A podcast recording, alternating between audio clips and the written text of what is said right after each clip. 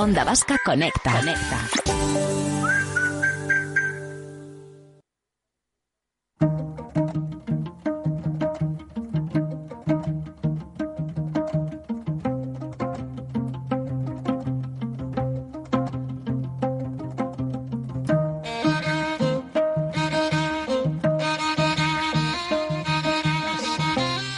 Son las 5 menos 20 de la tarde. Ya sabéis que estamos en eh, Onda Vasca dentro de la Semana de la Sostenibilidad y hoy nos vamos a acercar a este concepto como lo hacen en un centro formativo, un centro de formación profesional Chorierri Politécnica y mm, quien nos va a contar cómo hacen el trabajo en este campo, cómo lo acometen, es quien coordina el departamento que gestiona el ciclo de educación y control ambiental en Chorierri Politécnica, Idoya Lujua. Idoya Arrachaldeón, ¿qué tal? León, ¿qué tal estáis?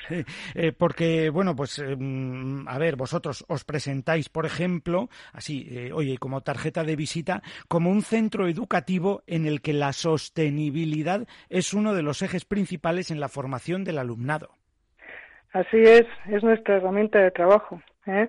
En el ciclo de educación ambiental se estudian pues estos conceptos y no solo se estudian, sino que además, bueno, pues intentamos transmitirlos al resto de los alumnos de Chorierri y en mayor o menor medida a nuestro entorno, a nuestro entorno inmediato, sí. Y, pero lo trabajáis desde dos puntos de vista. Hay que decir que Chorierri Politécnica, además, es eh, mm, una sociedad cooperativa, eh, está eh, integrada dentro de la, de la corporación Mondragón, y entonces lo de la sostenibilidad tiene presencia tanto en lo educativo, es decir, como centro formativo, como empresa, en las dos vertientes en las dos vertientes, así es. Ya desde hace muchos años, creo que era pues allá por el 2004, ¿eh? cuando nos certificamos ¿eh? según la norma ISO 14001. Y bueno, hemos ido renovando este título cada tres añitos, ¿eh? poniéndonos al día con todos los deberes ¿eh? que cuidan el medio ambiente y no solo como empresa, sino que, bueno, pues como nuestros alumnos participan de esto activamente, pues en el programa, por ejemplo, desde entonces, ¿eh? no te digo y ahora con otras muchas más cosas, sino desde entonces, en el programa de tutoría, pues nuestro alumno ha ido participando pues en las distintas sesiones formativas o en las distintas acciones pues para cuidar nuestro nuestra empresa en sí y nuestro entorno ¿eh? en general. Sí. Sí, eh, y, y a ver, para que mm, quienes nos escuchan pues se hagan una idea de ah. cómo son esos estudios que ofertáis a los, a los alumnos, cómo es, eh, qué, qué, incluye ese ciclo formativo de educación y control ambiental. A ver si soy capaz de contarlo. Eh, este seguro, que sí, porque te encargas de ello, lo sabes muchísimo mejor que nosotros. Que, joder, que se me encargo y disfruto mucho además con los chicos y chicas todos los días, sí. Bueno, pues este ciclo formativo de educación y control ambiental es un ciclo de grado superior.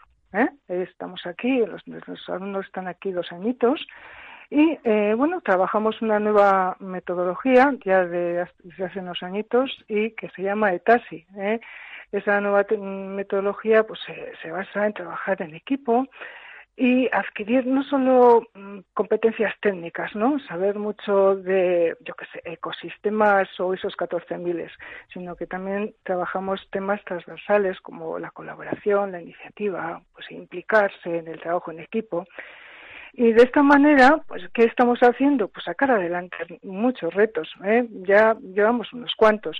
Estamos cerrando el curso y hemos hecho de todo no sé si quieres te cuento alguno. Sí, sí, sí, ¿eh? claro, eh, claro, cuenta, esa, experiencia directa y lo que los eh, propios alumnos y tú trabajas con ellos, porque cuando nos decías ahora y disfruto mucho con ellos, eso quiere decir que ahí hay interacción y que a las dos y que a las dos partes os, interesa. Esa, esa parte práctica de, lo, que ellos trabajan y aprenden, cuéntanos, sí. Pues el, el, mundo entero, nuestro planeta, está metido en un gran proyecto, ¿no? Que es para, que su cuyo lema dice, ¿no? Transformar nuestro mundo para no perder Y uno de los objetivos, uno de los proyectos que hemos hecho con, que hemos trabajado este año con, con estos alumnos de educación y control ambiental ha sido eso, montar una feria, ¿eh?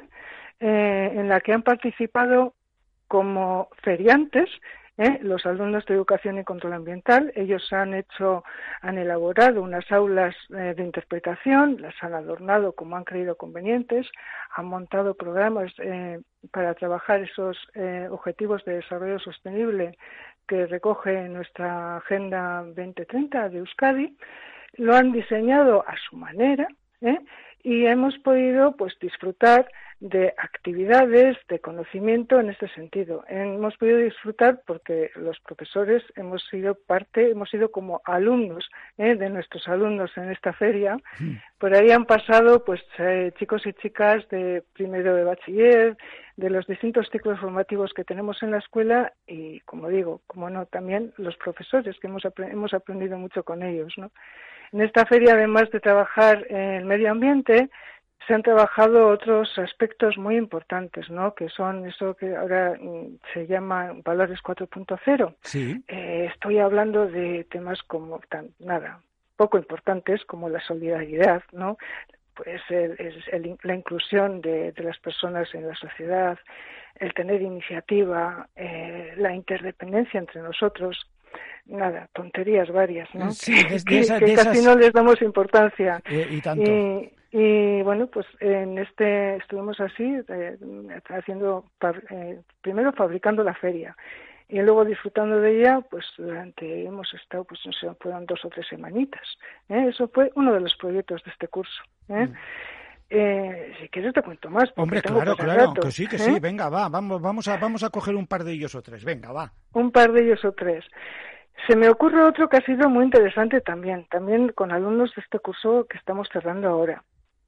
Este, este otro proyecto, este otro reto, lo hemos eh, trabajado con el Ayuntamiento de Derio. Nosotros estamos ubicados aquí en, en Chorierri, en, el, municipio de Derio, y eh, bueno, pues con los comerciantes, eh, los pequeños comerciantes, de, muy majos por cierto, pues han prestado ojo a trabajar con nosotros, encantadores, eh, bueno, ¿qué hemos estado haciendo? Pues hemos estado haciendo un diagnóstico de cómo es su día a día en esos pequeños comercios de Derio. ¿Con objeto de qué? Pues, bueno, pues analizar cómo funcionan, de sus, eh, eh, sus ventas, sus, su logística y hemos elaborado unas guías, unas guías en las que se pretenden proponer eh, qué eh, aspectos medioambientales eh, pueden poner en práctica en esos comercios con ideas de pues, ser más amables con la naturaleza y llevar una buena gestión, unas buenas prácticas. Lo que ahora llaman economía circular, no sé si es un término, hasta ahora parece que pues, en los últimos años, hasta, hasta hace poquito, ¿no?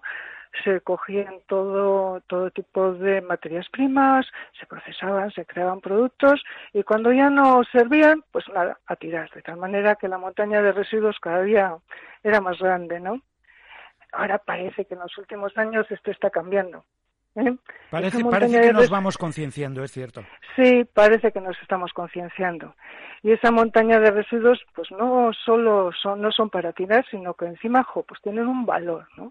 Un valor eh, como materias primas en sí, lo cual cierra el círculo. De todos estos temas, ¿eh? de toda esta forma de, funcionar, en la vida hemos estado trabajando con estos comerciantes de Derio, nos han prestado sus instalaciones, hemos hasta totalmente implicados con nosotros.